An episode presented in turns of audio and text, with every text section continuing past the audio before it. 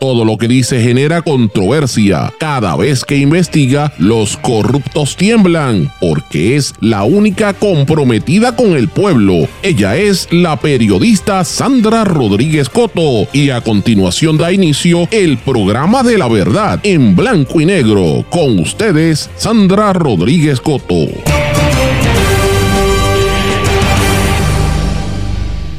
Joan Rodríguez Bebe y Villano Antillano, ejemplo de lo que se dice y lo que se esconde en Puerto Rico. Bienvenidos a su programa en blanco y negro con Sandra para hoy, jueves 5 de octubre de 2023. Le saluda Sandra Rodríguez Coto. El perreo combativo resurge un vídeo de la senadora Joan Rodríguez Bebe actuando en paños menores, escapando de su casa y perreando al que le pusieron la música de Villano Antillano, la doble vara. Vamos a hablar de esto. Guerra de emails en la Asamblea Legislativa sobre ley para permitir a farmacias en cadena dar servicios de laboratorio. Medios corporativos aseguran que en la Cámara se llegaría a un acuerdo, pero emails entre los legisladores, que es una guerra grande que hay, lo desmiente. Madre clama por servicios de rehabilitación vocacional para su hijo sordo. Javier Jiménez confirma que aspirará a la gobernación por el proyecto Dignidad. César Vázquez le deja el camino libre y aspirará a la legislatura. No se vayan con dignidad. Ruega Pierluisi a los estadistas para que no abandonen el PNP. Universidad de Puerto Rico pide acceso a 28 millones de reserva para no recortar el presupuesto de los recintos que podrían quedar inoperantes. Refieren al Contralor Electoral alcalde de Atillo, Leonides Rodríguez Pacheco. A oscuras e inundada la isla municipio de Culebra. Cuestionamiento sobre fluctuaciones de voltaje en todo Puerto Rico, pero el gobernador asegura que las interrupciones eléctricas han bajado en un 35%. ¿Qué usted opina? Luis Dávila Pernas abre la puerta a una candidatura a comisionado residente por Washington por el PNP. Le tumban 32 diamantes y 17 pinturas de artes a la esposa de Roy Caracosian en un escalamiento. Este fue el hombre que le disparó y mató a dos personas en el tribunal de Caguas. Nueva York le dice basta a Airbnb, siguiendo lo que ha hecho Barcelona o Portugal. Será el principio del fin de un modelo, mientras tanto en Puerto Rico siguen creciendo. Vamos a hablar de estas y otras informaciones en la edición de hoy de En Blanco y Negro con Sandra. Este es un programa independiente, sindicalizado que se transmite a través de todo Puerto Rico en una serie de emisoras que son las más fuertes en sus respectivas regiones por sus plataformas digitales, aplicaciones para dispositivos móviles y redes sociales. Y estas emisoras son Cadena WIAC, compuesta por WYAC 930 AM Cabo Rojo Mayagüez, WISA WISA 1390 en Isabela, WIAC 740 en la zona metropolitana, WLRP 1460 AM Radio Raíces, La Voz del Pepino en San Sebastián, X61 que es el 610 AM 94.3 FM en Patillas y Guayama, toda la zona del sureste del país, y desde Ponce para todo Puerto Rico por WPAB 550 AM y ECO 93.1 FM. Además nos sintonizan por mundolatinopr.com y este programa una vez sale del aire está disponible en todas las plataformas de podcast. Pero vamos de lleno con los temas para el día de hoy. En blanco y negro con Sandra Rodríguez Coto. Tripeando a pelota, mi nota caleidoscópica. Pepa de colores, pe escapar de la distópica. Cero sentimientos, soy una chica robótica. Estoy como Madonna para los tiempitos de erótica. Soy psicótica. Muy buenas tardes y bienvenidos a esta edición de En Blanco y Negro con Sandra. Les saluda Sandra Rodríguez Coto y no, no se equivocó, ese es Villano Antillano que estaba cantando y es la música con la que han tratado de interpretar, ¿verdad? Un vídeo que salió desde las horas de ayer donde aparece la senadora Joan Rodríguez Bebe actuando. Es un vídeo viejo donde ella sale eh, quitándose un bikini que lo tira así, en, ella está bailando y perreando en un baño ella aparece con una, con una, ¿verdad? Este, una bata, un, un rope de esto y una toalla en la cabeza, tira el bikini, cae encima de un radio y, empieza a perrear y se escapa de la casa corriendo por el piso como si fuese en cuatro patas, como si fuese un, eh, ¿verdad? Gateando por, en una casa de campo, se monta en un carro y le dice al padre, eh, a la persona o al novio, le dice, mi papá es bien conservador y es parte de una película donde aparentemente actuó la senadora, pero lo interesante es que le han puesto la música de Villano Antillano. Mis amigos, con esto comenzamos el programa en la tarde de hoy. Espero que estén todos muy bien. Gracias por su sintonía, pero ciertamente tenemos que hablar de esto porque es la controversia que lleva en las últimas horas. Este vídeo se, se, se hizo cuando ella tenía alrededor de 25 años en una en, ¿verdad? En, una actuación que hizo ella. Y ahora la senadora que ha tenido, ¿verdad? Se ha, se ha hecho famosa precisamente por llevar un discurso bien conservador en contra de la comunidad LGBTQ, en contra de los derechos de las, de las mujeres por el aborto, eh, criticando a las personas que son homosexuales y tan recientemente como hace dos días atacando el hecho de que se iba a llevar a cabo este concierto con un nombre de lujuria y unos, unos términos así, el concierto que están anunciando de Villano Antillano, pues ha levantado todo tipo de especulación y de comentario. Este, este vídeo está corriendo en las redes sociales desde hace varias horas, eh, desde el día de ayer, donde ya, pues, como digo, está perreando, bailando reggaetón y este y dice que va a salir y le dice al papá gritando voy para la iglesia voy a salir para la iglesia pero realmente es, escapando con un joven. Pues mis amigos este video se une a todo lo que ha estado ocurriendo en las últimas horas aquí en Puerto Rico y, y yo diría que no en las últimas horas sino en las últimas semanas con mayor intensidad que hemos visto un sinnúmero de legisladores, alcaldes, partidos políticos tratando de llegarle a los sectores más conservadores del país haciendo actividades. Recientemente el Partido Popular tuvo una cumbre en el área de Aguadilla con eh, el, ¿verdad? los que son más conservadores y creyentes que hicieron un evento allí de, verdad con los populares dentro al interior del Partido Popular. Ustedes han visto también la alcaldesa de Canóvanas hizo una ¿verdad? unas expresiones y, le, le, dio un reconocimiento a los sectores evangélicos en su municipio. Lo mismo ha estado ocurriendo. De hecho, yo estoy recopilando la lista de todos los legisladores y alcaldes que están haciéndole acercamiento ¿verdad?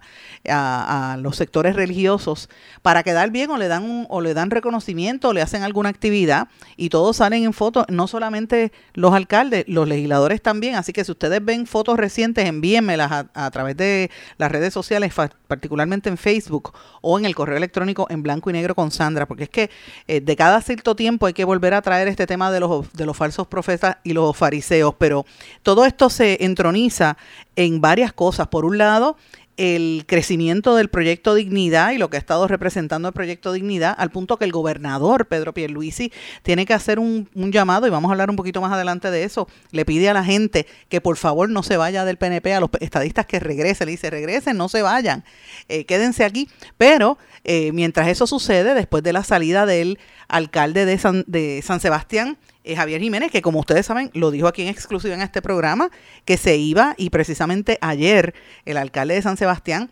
confirma que se va a postular para la gobernación por el proyecto Dignidad.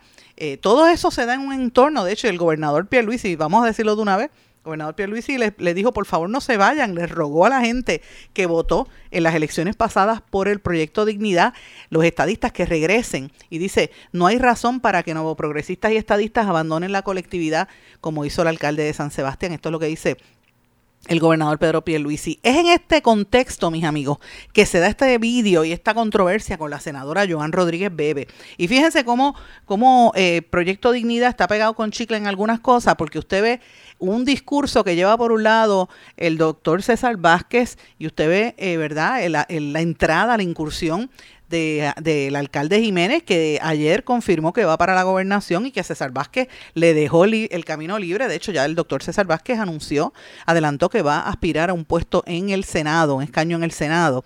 Eh, y mientras eso sucede, Usted ve a la, a la, senadora Joan Rodríguez Bebe que se ha caracterizado por atacar e incluso hasta faltarle respeto a algunas mujeres, porque es la realidad, sobre todo a las feministas, en temas como los proyectos que ella, había tratado de erradicar sobre el aborto para limitar el acceso al aborto a las menores de edad y otras cosas.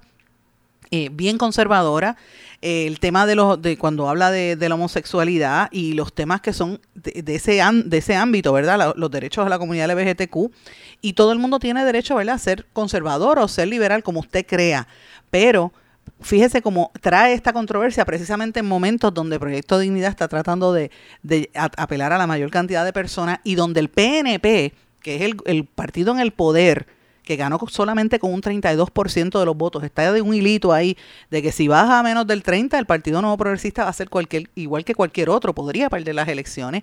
Proyecto Dignidad tiene una posibilidad muy real de ganar o de por lo menos ser, si no ganan, y, fíjense lo que estoy diciendo, es la primera vez que digo que tenía posibilidad de ganar, podría llegar posiblemente a segundo lugar por encima del Partido Popular, a menos que la alianza haga algo, pero yo veo el timing de la alianza muy muy lejos y ese silencio pues también. Así que yo estoy viendo y, y el país está viendo que las fuerzas se dividen entre PNP y Proyecto Dignidad. Es en este entorno que sale Rodríguez Bebe a criticar el concierto hace dos días de Villano Antillano, a cuestionar de si iban a entrar niños a ese tema por la cuestión de la lujuria. Se le unen voces como la senadora, perdón, la, la, pastora Nanet Torres, la hija de Torres Ortega, que, que está pidiendo un boicot incluso a al, al sitio este Coca-Cola Music Hall, ¿verdad? Y el, la gente de Coca-Cola explicó que los menores de edad, ese, ese, disclaimer de que los menores tienen que ir con un adulto, eso, eso es para todos los conciertos, ¿verdad? Pero es en este entorno que sale una actuación del pasado de Joan Rodríguez Bebe, como vuelvo y digo, con en paños menores, eh, con, ¿verdad? huyendo, corriendo, casi gateando, casi en cuatro patas, huye de la casa para escapar con el novio, le dice al final en el video, le dice, mi papá es conservador entonces cuando el papá le dice, ¿qué tú haces? ¿Para dónde vas? Ella le grita, voy para la iglesia. Eso sale en el video. Es una actuación, señores, pero ella va a tener que rendir cuentas sobre esto, ¿verdad? Y uno, y uno en una actuación no necesariamente es la verdad, pero fíjense la doble vara y qué, y qué ironía que se dé en un proceso de una persona que ha sido extremadamente conservadora. Así que eh, yo lo dejo, ¿verdad? La discreción de ustedes qué opinan al respecto. Me van a decir si es un video, no hay que estar criticando, pero mira qué casualidad que se da en el momento de esta coyuntura, cuando incluso hasta el gobernador Luis y le está rogando a los estadistas que no se vayan y le pide por favor, no hay razón para que se vayan, regresen, quédense conmigo. Así que esta situación está súper interesante y se da en un momento donde estamos teniendo pues mucha controversia a nivel política con un sinnúmero de políticos en Puerto Rico. Mire, ayer hubo un referido en horas de la tarde, después que nosotros salimos del aire, el, el referido que se le hizo a la oficina del Contralor Electoral al alcalde de Atillo también, o sea, el ambiente, el alcalde de Atillo reaccionó eh, y dijo que eh, por segunda ocasión lo vuelven a, pasar. Dice que él, está pasando bajo una crítica que le hace la oficina del panel del FEI, que le pidió al Contralor Electoral que examinara el, El, el, uso de propiedad y fondos públicos por parte de este alcalde por una querella que se recibió contra, contra Carlos Román Román. Así que si usted se fija, este, a él se le imputa, en el caso del alcalde de, para que, para que estén claros, en el caso del alcalde de Atillo, se le imputa este, haber utilizado fondos del municipio para su campaña primarista eh, después de la renuncia de Chely, de José Chely Rodríguez, ustedes recuerdan aquello, ¿verdad? Pues este, desde entonces está esta controversia y pues esta fue una querella que le había presentado William eh, Rosales, William Xavier Rosales, que había presentado esa querella originalmente ante el Departamento de Justicia. Son temas de política, ¿verdad? La competencia política. y entonces, pues, evidentemente todo esto se da en el contexto de que por, ya se están anunciando las candidaturas y, y fíjense todo el ambiente que se está dando en Puerto Rico a nivel político electoral. Y de hecho no es solamente eso, sino también ayer, por ejemplo, trasciende que el hijo de, de Luis Dávila Colón eh, Luis Dávila Pernas, hijo de Luis Dávila, y de, y, bueno, sus padres son mis amigos, Luis Dávila Colón, y yo lo digo públicamente, también Iraelia Pernas, y su hijo Luis Dávila Pernas es el que dirige la oficina de, Asuntos Federales de Puerto Rico en Washington, PRAFA, pero la ironía es que Luis Dávila no vive en Washington, vive en Puerto Rico, o sea, lo hacía por teléfono y por Zoom eh, mientras vive aquí, pero dice que está dispuesto a ser el candidato a comisionado residente por el PNP si el gobernador se lo pide. Y por otro lado, entonces, me imagino que lo pondrían a competir con el hijo el de Hernández Mayoral, que es el que está aspirando al puesto por el Partido Popular, que ha dicho, en el día de ayer dijo eh, que, eh, ¿verdad? que no, no teme de que venga gente con más experiencia a, retarlo en ese puesto, en esa posición. Así que miren, miren cómo se están alineando los planetas mientras en Puerto Rico, todo esto que yo les estoy diciendo de niveles políticos, de la politiquería, se da en un momento donde en Puerto Rico la gente está pasándola mal, la gente no está no está teniendo acceso a, ¿verdad? a los servicios básicos y uno de los problemas grandes en el sistema eléctrico de Puerto Rico. ¿Cómo es posible que, se, siga dando la dinámica que se está dando en Puerto Rico con tantos apagones y tantos eh, relevos de carga y, y, el gobierno pasándole la toalla a Luma y a Genera? Y entonces Luma, pues el presidente ha ido en un media tour diciendo que esto es un proceso que va a durar tres años, pero mientras tanto la gente fastidiada. Ayer un rayo cayó en eh, allá en Culebra y con las lluvias tan fuertes dejaron inundada y sin electricidad el municipio, eh, de la isla municipio de Culebra, según el alcalde. Entonces usted ve toda esta situación que es lo que le, toca al bolsillo y a las vidas de los ciudadanos y mire la respuesta del gobierno. El gobernador se puso a decir que un 35% de las, de, la, de las interrupciones eléctricas había bajado en Puerto Rico. O sea, que, que ya ha bajado, ha mermado un 35%. ¿Eso usted se lo cree? Lo importante es que mejore el, el estado de nuestra red eléctrica, que se reduzcan las interrupciones. Em, eh, este, este, año, pues, si lo comparamos con el año pasado, ha habido una baja de 35% en las interrupciones. Aparentemente tienen unas metas, lo que queremos es mejoría y vamos a estar fiscalizando tanto a Luma como a Genera para que eh, mejore nuestro sistema eléctrico. Hay que entender, o todos debemos entender, que es un sistema eh, que deja mucho que desear, tanto la red eléctrica como las plantas generatrices que tenemos. Y esa transformación que se está dando eh, va a tomar años, eso es así. Eh, en lo que eso sucede, es importante que aprovechemos, que las dos entidades aprovechen los fondos federales que tenemos disponibles, que los proyectos de reconstrucción se sigan dando. Ahora tenemos 73 porque estamos pendientes de que siga aumentando ese número de proyectos de reconstrucción. Estamos hablando de cambios de líneas de transmisión, cambios de líneas de distribución, cambios de postes, luminarias, eh, mejoras y reparaciones en subestaciones. Son todas cosas importantes. En eso que nos tenemos que enfocar. En esa línea, la Secretaría de Energía cuando vino en su última visita dijo que le preocupaba, ¿verdad? Que había tanto poste caído con tantas líneas y que no había empleados. ¿Eso es una preocupación que usted comparte? Bueno, ellos tienen un programa de reclutamiento de personal. Eh, cada vez más tienen más personal en la, en la calle, en el campo. Tienen una academia para adiestrar personas que quieren ser celadores o celadoras. Ah, todo eso es lo que tienen que continuar haciendo y tenemos que, que, fiscalizarlo. Eh, estos procesos de reconstrucción después de huracanes toman, toman muchos años. Esto no es solo en Puerto Rico, esto es en todas partes donde, donde impacta un huracán. Eh, nosotros vamos más rápido en nuestra reconstrucción que el, que el estado de Luisiana y Nueva Orleans luego de Katrina. Así que lo que tenemos que hacer es seguir acelerando. Eh, Eso es prácticamente lo que dijo el gobernador, entre otras cosas, ¿verdad? ¿Qué usted opina al respecto? Fíjese cómo compara a Puerto Rico con Katrina, que fue un desastre de administración y donde hubo hasta robo, fue parte de lo que se, ¿verdad? Se, se planteó en aquel momento, después que pasó Katrina, el, que tanta gente se tuvo que ir de, de, allí de Luisiana particularmente desplazamiento fue terrible, afectó muchísimo a las comunidades afrodescendientes en esa zona y a la gente en general, pero mayoritariamente a las comunidades afrodescendientes.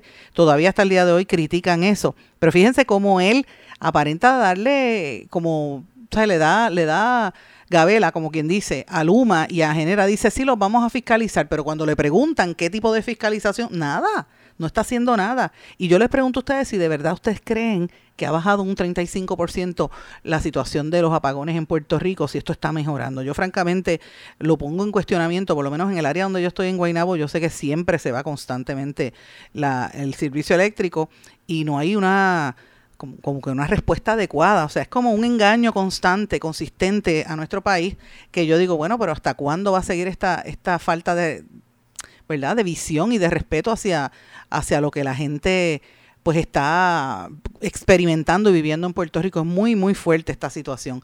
Pero mis amigos, no solamente está ocurriendo esto, yo quiero traer a colación varias cosas.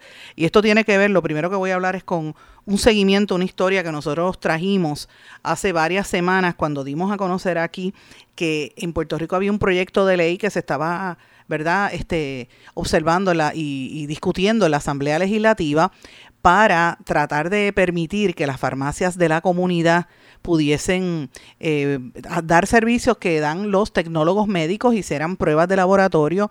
Y esto pues prendió la, la mecha de la, del sistema de guerra interno porque es que esto era para favorecer a las cadenas como Walmart y, y, y, y este farmacias CVS y farmacias Walgreens versus las farmacias eh, locales, ¿verdad? Y el, Colegio de Tecnólogos Médicos puso el grito en el cielo, luego se unieron a la Asociación de Farmacias y decidieron ir en contra de esta medida, pero hay unos intereses muy grandes. Ahora mismo eh, trasciende en, la, en el día de ayer y en estos días ha trascendido una noticia en varios medios corporativos diciendo que en la Comisión de Salud en la Cámara están esperando el acuerdo que supuestamente se va a llegar sobre esta ley de farmacia.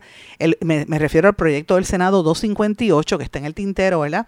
Y que entre las enmiendas de ese proyecto, que, que llegó un comité de conferencia entre el Senado y la Cámara, estaba que iba a pasar con eso de que en las farmacias usted iba a hacer hacerse pruebas de laboratorio, algo que, por ejemplo, cadenas como la misma Walgreens y CVS hicieron en el estado de la Florida y después no le funcionó y tuvieron que quitarlo, pero aquí lo están, eh, lo están empujando una serie de cabilderos. Pues señores, hay una guerra interna. Aparte de que la prensa está diciendo eso por un lado y eso es lo que, ¿verdad? Lo que trasciende públicamente como que eso está en veremos.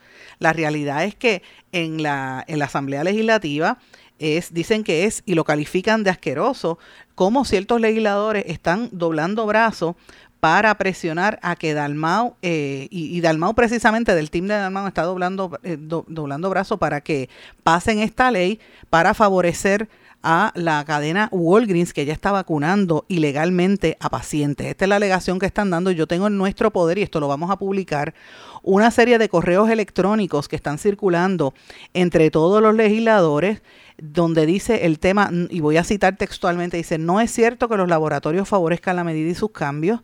Estimados representantes, no es cierto que los laboratorios clínicos favorezcan la medida y sus cambios. Ni siquiera sabemos cómo queda la medida que se esté evaluando en la Cámara. El proyecto del Senado 258 representa un riesgo innecesario para los pacientes y todo por el beneficio económico de farmacias de cadena, quienes son las que están cabildeando por este proyecto de ley. No solo son las pruebas de laboratorio, es la vacunación de los niños y la falta de reglamentación y supervisión de la vacunación en las farmacias, que son las recetas válidas por 12 meses, son los farmacéuticos virtuales, es la forma en que se impuso este proyecto y que se engañó a los miembros de la Cámara de Representantes a que votaran por él. El proyecto fue bajado en la Cámara por descarga sin ir a votación, sin haber sido evaluado por una comisión de salud ni los legisladores.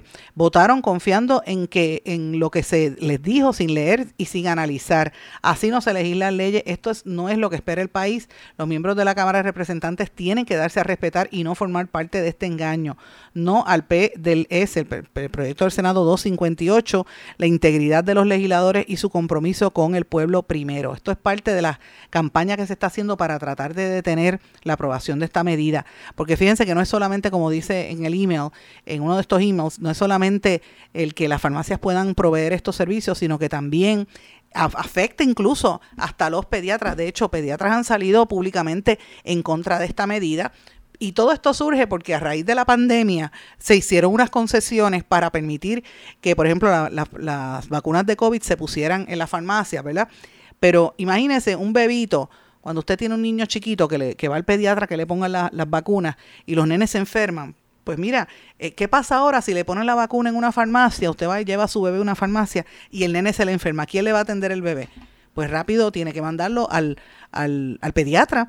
Pero entonces ese pediatra no fue el que puso la vacuna cuál va a ser la reacción. O sea, miren, miren todo lo que yo estoy diciendo, el nivel de, seriedad que esto conlleva y esto también incluye otra serie de, de, proyectos y de servicios que ofrecen bajo reglamento tanto los laboratorios como los mismos médicos. Así que esto está bien caliente y lo que nos tenemos que preguntar es qué legisladores están recibiendo presiones de las farmacias de cadena para que esto se apruebe. Nos tenemos que preguntar qué es lo que dice el presidente del Senado al respecto y qué es lo que dice el presidente de la Cámara también al respecto, porque la presión está viniendo, según la información que tenemos, desde el Senado. Así que veremos a ver qué pasa con esta medida.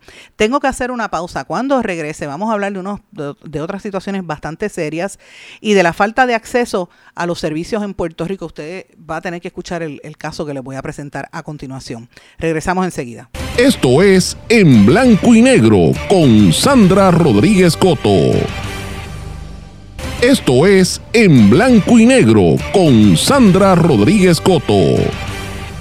Y regresamos en blanco y negro con Sandra. Bueno, mis amigos, yo quiero que ustedes escuchen estas expresiones que hace Deyanira Matos Morales sobre la necesidad que tiene su hijo Misael Delgado, que es un joven sordo puertorriqueño que está tratando de llegar, ¿verdad? Y educarse y cómo la Administración de Rehabilitación Vocacional no les está proveyendo el servicio. Escuchen lo que dice esta madre. Estoy pasando un momento difícil en la cual pues a mi hijo le denegaron eh, un servicio. Eh, primero que nada, pues mi hijo es sordo. Y él estaba solicitando estos servicios de rehabilitación vocacional, pues con el propósito de, que la ayudaran. Eh, cuestión de los estudios, de las becas. De hecho, rehabilitación vocacional este, tiene diferentes servicios, no solamente de los estudios, tiene para, wow, para trabajo, sin número servicios. Pero en sí nosotros nos queríamos enfatizar. Um, Misael, hola, Misael me está viendo.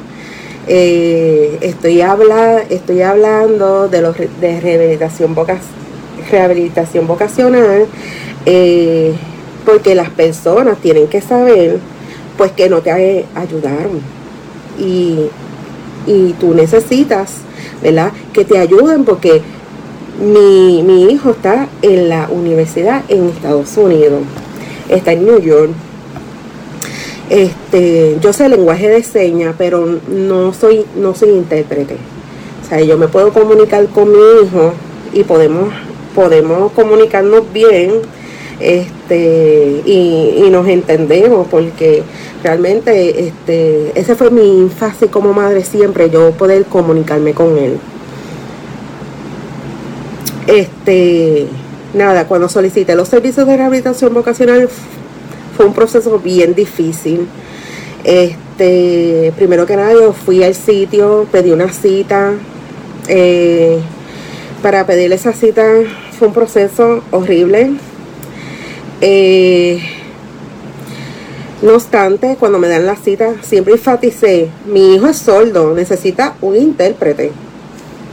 Entonces cuando llegó la cita no había intérprete. Y entonces me querían dar la cita en dos meses. O sea, yo esperé un mes para que me dieran la cita. Y tú me estás diciendo que yo tengo que esperar dos meses más.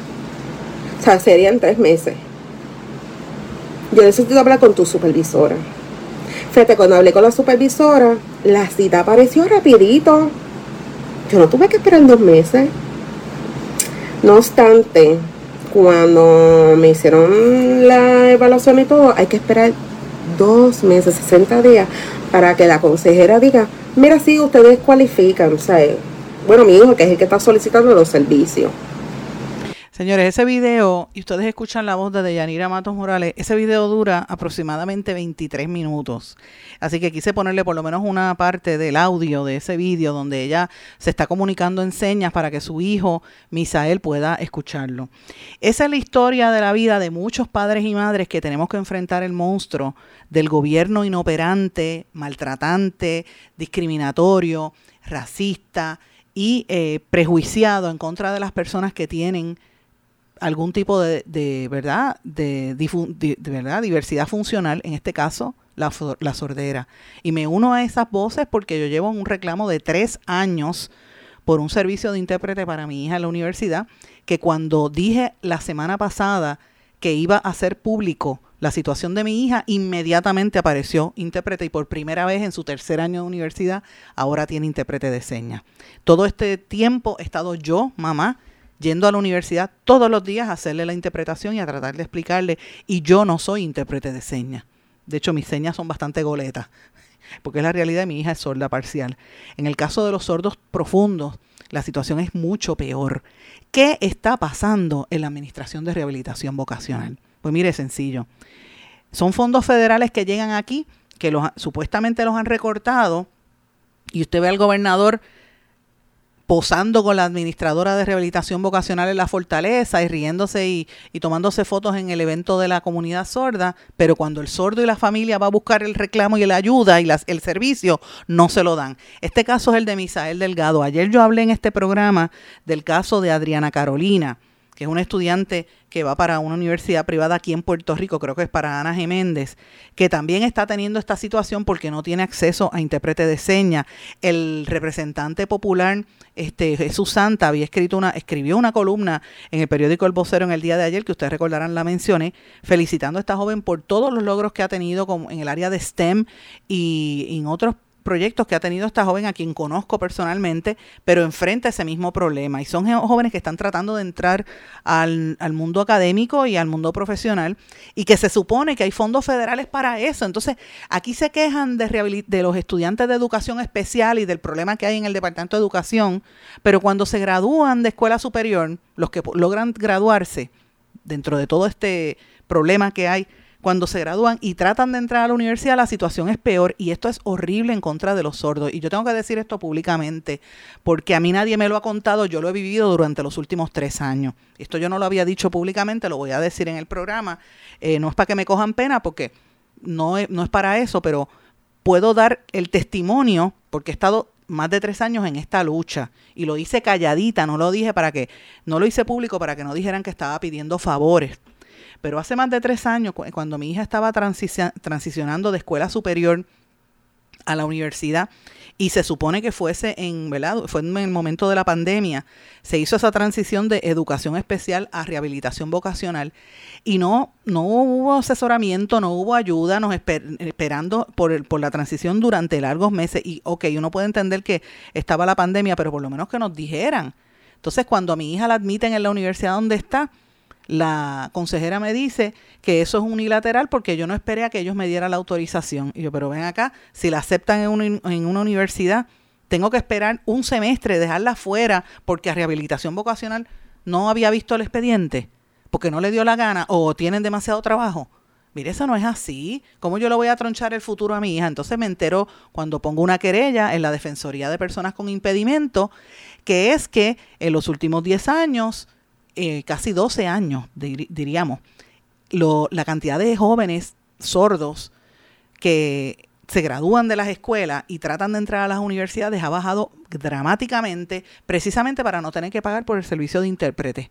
Antes se graduaban y, llegó a haber un momento donde habían 20, 25 sordos en distintas universidades de Puerto Rico estudiando, estudiando comunicaciones, estudiando ciencia, ingeniería, y una que se graduó de, del recinto de Mayagüez, que está ahora mismo en, en la NASA, trabajando en la NASA y es sorda profunda. O sea, el hecho de tu ser sordo no te limita a lograr tus metas el año pasado ganó el, el, Oscar a la mejor actuación. El mejor actor fue un actor sordo. Eh, o sea, ¿de, ¿de qué estamos hablando? Pues mira, estamos hablando de cómo el sistema se, confabula para negarle servicios a quien lo necesita. Pues en Puerto Rico estuvo por más de 10 años en esto, por eso es que llevamos tantos años en lucha, para tratar de, que haya igualdad y representación en los derechos de esas personas a educarse. En el caso de mi hija, cuando yo me entero que, hay, esas, que, que hay esa situación, me entero y lo viví, porque le pasó con mi hija también, que hay una, una intención de rehabilitación vocacional de que se canalice el servicio hacia los sordos, particularmente si es varón, que se vaya a trabajar en un restaurante, en un oficio como en un restaurante de comida rápida, y si es nena, pues la pongan como una licencia artesana y la pongan a hacer técnica de uñas. Y yo no tengo nada en contra de las técnicas de uñas esculturales, ni contra la gente que trabaja en los, en los fast foods, pero si eh, tu hijo o tu hija tiene el, el, derecho, el deseo, el derecho y la capacidad de estudiar y lo ha aprobado, ¿cómo le voy a negar el servicio? Pues señores, yo estuve durante todo su ¿verdad? Cuarto año de escuela superior, el verano de ese, primer año de universidad, segundo año de universidad, pidiendo, pidiendo y, exigiendo el derecho para el cual hay fondos federales, porque es que si se dijera que no los hay, porque solo operan con fondos federales y no le daban intérpretes. Me prometieron que iba a tener intérpretes en agosto de este año y estamos en octubre y no tenía servicio. Y la semana de la comunidad sorda me empezaron a exigir las notas y yo dije, bueno, pero si yo las mandé ya por email, ahora yo le voy a decir, yo he enviado todo lo que me piden y he cumplido con todas las citas, no hemos fallado que eso es perder tiempo también, pero si no tiene intérprete en octubre, estamos empezando el tercer año, yo voy a hacer esto público. Y se lo dije a, la de rehabilitación vocacional. ¿Y usted sabe qué pasó? Tan pronto yo dije que iba a hacer esto público, inmediatamente al otro día apareció el intérprete. Ya tiene intérprete mi hija en la universidad. ¿Usted puede creer eso? Yo que llevo casi dos años y pico yendo todos los días a coger clase con ella y usted, usted se sorprenderá, ¿cómo tú puedes coger clase estando en radio? Pues mire, yo me levanto a las 5 de la mañana para poder hacer las investigaciones, a las 4 de la mañana para poder hacer las investigaciones de este programa. A veces estoy hasta la 1 de la mañana trabajando para poder hacer un trabajo periodístico responsable con este pueblo y no he fallado nunca.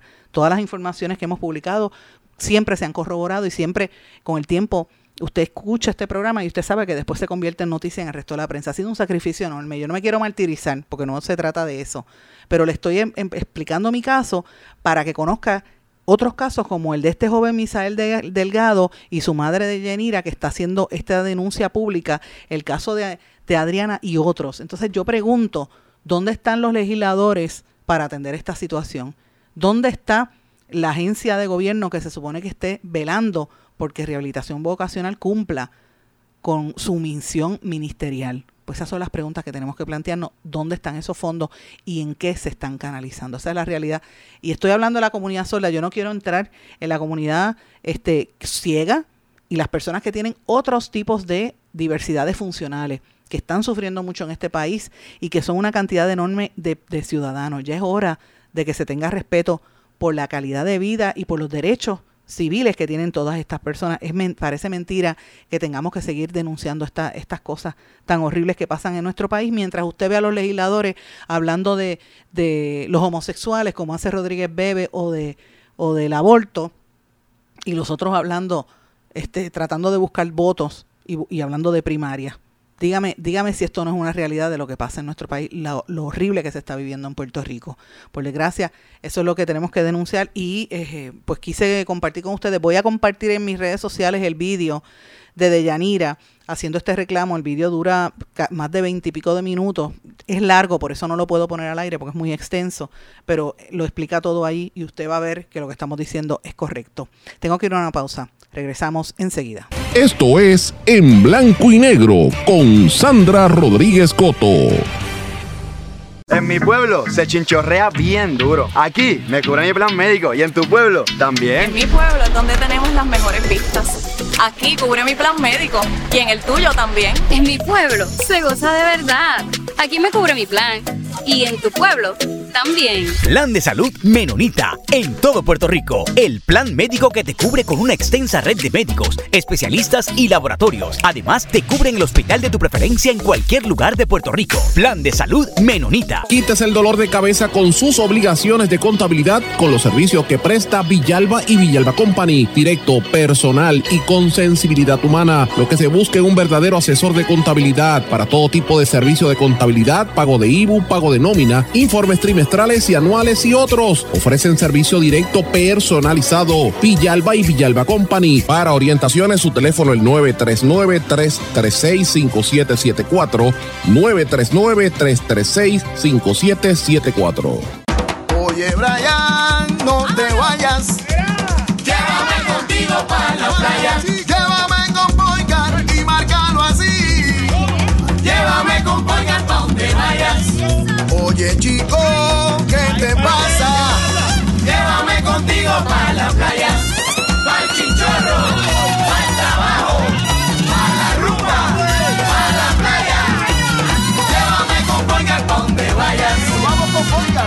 Legisladores, no al proyecto del Senado 258. Este proyecto de ley 258 tiene una enmienda que permite a las farmacias realizar pruebas de laboratorio. El laboratorio es el único lugar autorizado en ley para la realización de pruebas y reportar resultados. El laboratorio clínico lleva controles específicos para ofrecer resultados exactos en los que puedes confiar para el cuidado de tu salud. No te arriesgues por la salud de todos. Dile no a la enmienda que permite la realización de pruebas de laboratorios en las farmacias. Legisladores, voten no al proyecto del Senado 258. Mensaje de la Asociación de Laboratorios Clínicos de Puerto Rico. Esto es En Blanco y Negro con Sandra Rodríguez Coto. Y regresamos en blanco y negro con Sandra. Bueno, vamos a hablar de Calley. Ustedes recordarán que hace varios meses nosotros publicamos aquí una serie de reportajes donde se, eh, ¿verdad? Gente de Calley imputaba que el alcalde estaba comprando propiedades que el mismo municipio había eh, expropiado.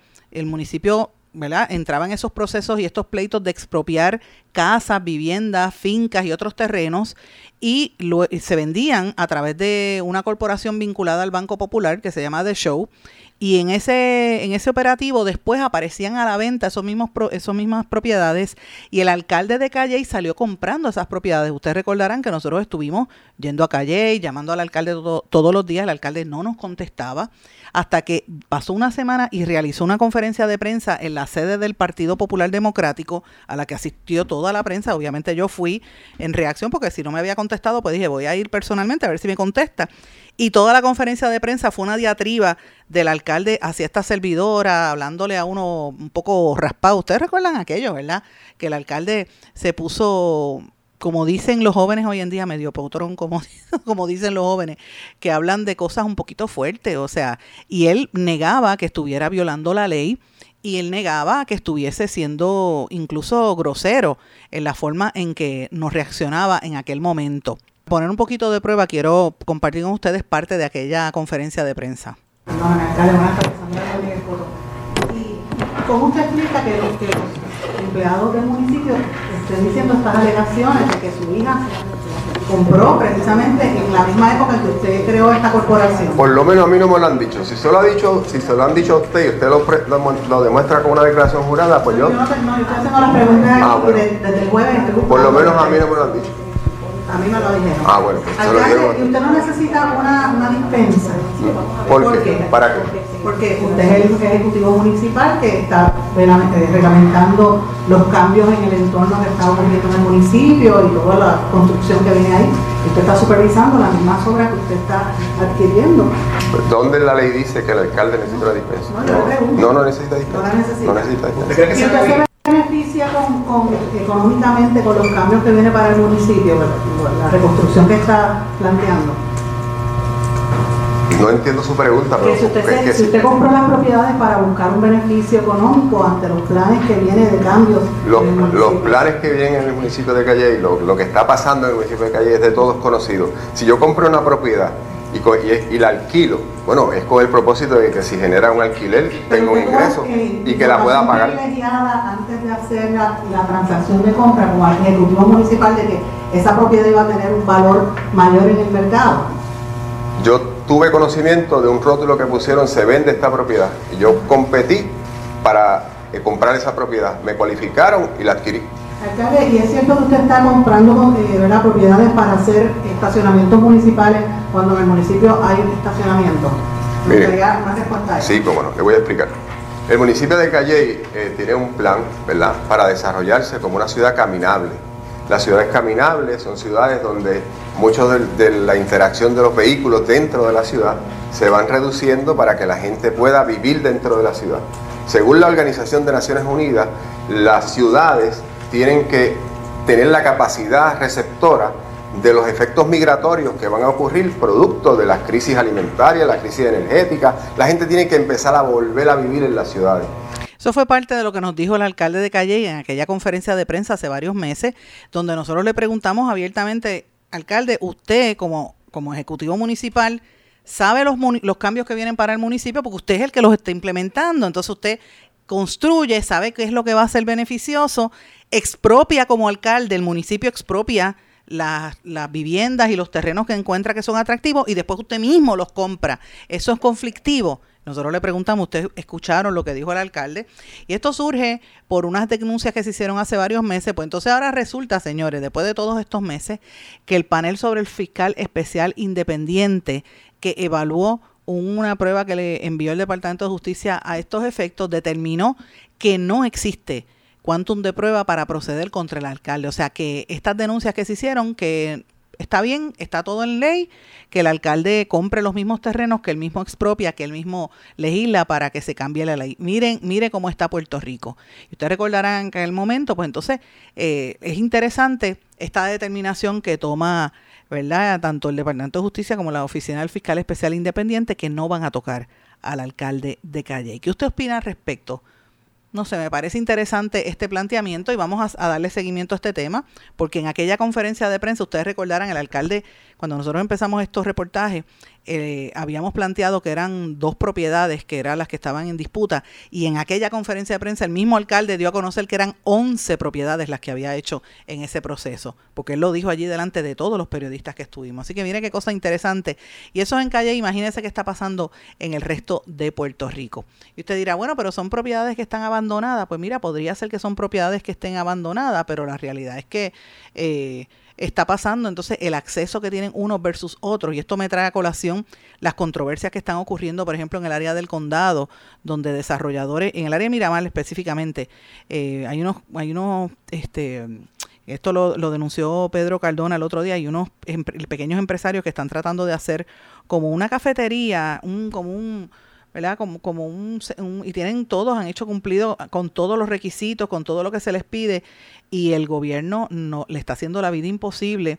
Es una, una serie de jóvenes que están tratando de montar un, como una cafetería en Miramar, y entonces unos vecinos le han hecho la vida de cuadritos para que no puedan tener el negocio y pues e- evidentemente están ya se están organizando las comunidades para apoyarlo. Así que esto está pasando en todo Puerto Rico, no solamente en Calley, sino le doy este otro ejemplo en Miramar y así sucesivamente donde el mismo los mismos municipios favorecen a unas personas versus a otras y muchas veces los mismos alcaldes son los que entran en estas transacciones de comprar las propiedades que ellos mismos convierten en estorbos públicos. Así que esto pica y se extiende.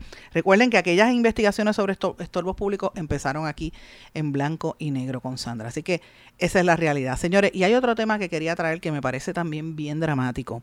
Ustedes recordarán aquel evento fatídico donde este individuo de ascendencia iraní eh, eh, perdón, libanesa, libanesa, eh, de nacionalidad libanesa, llegó hasta las inmediaciones del tribunal de Caguas y le entró a tiros y mató a sus dos vecinos que eran hermanos Judith Calderón Pérez y su hermano Ángel Calderón Pérez, con quienes llevaban casi dos años ahí de pugna entre vecinos. Pues ahora resulta que la esposa de este señor Roy Caracosian, que es el que está siendo acusado por esto, le robaron 32 diamantes y 17 pinturas de aire, le robaron cinco generadores eléctricos eh, y una serie de, de, de hasta un televisor, una bomba de agua, cuatro computadoras, un trimmer, entre otras cosas que le robaron, en donde ellos viven en el barrio Cañas, en, en el sector Guasábara, de por allá de donde ellos están viviendo, eh, de donde tienen la, la controversia en, en esa región de Caguas. Así que imagínense eh, ¿qué, qué es lo que hay detrás de todo esto en ese barrio Río Cañas, allí en, en, en Caguas.